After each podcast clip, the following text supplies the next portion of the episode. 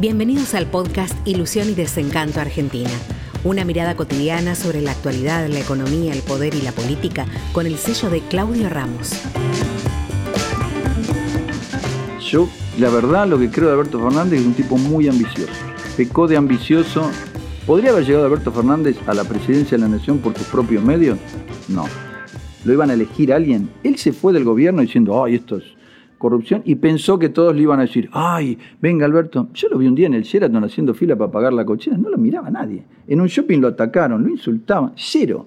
Y se la pasó como viuda siempre hablando, Cristina es un desastre, la cambia este gobierno. A ver si alguien lo llamaba, nunca le dio a nadie. Al final lo llama Cristina, de, vení, ahí.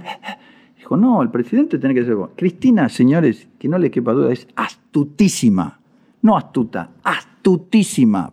Sobrepasó todo lo que yo hubiera pensado de ella. ¿A quiénes puso como caras visibles?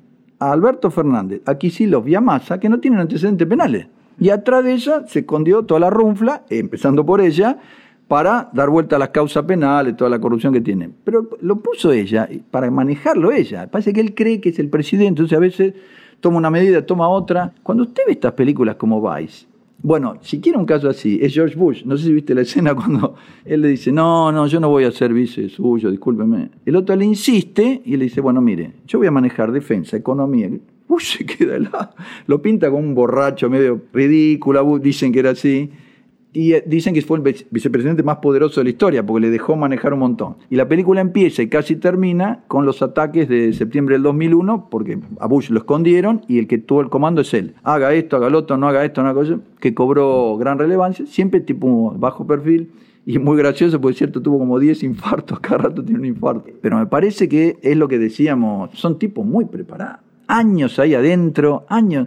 Este Ramfeld, Colin Powell, un tipo muy preparado. Alberto Fernández, no tiene idea de lo que hacer. Mi programa es el presupuesto, dice.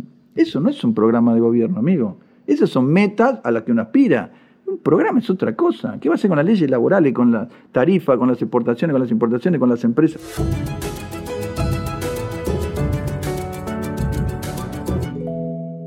Justamente con lo que vos describías muy bien, Claudio, nos trajo a la memoria el libro de Natalio Botana, El orden conservador, donde describía muy bien cómo en aquellos años entre 1880 y 1916 los políticos cambiaban de cargos, pero nada cambiaba en realidad en Argentina. Eso sí.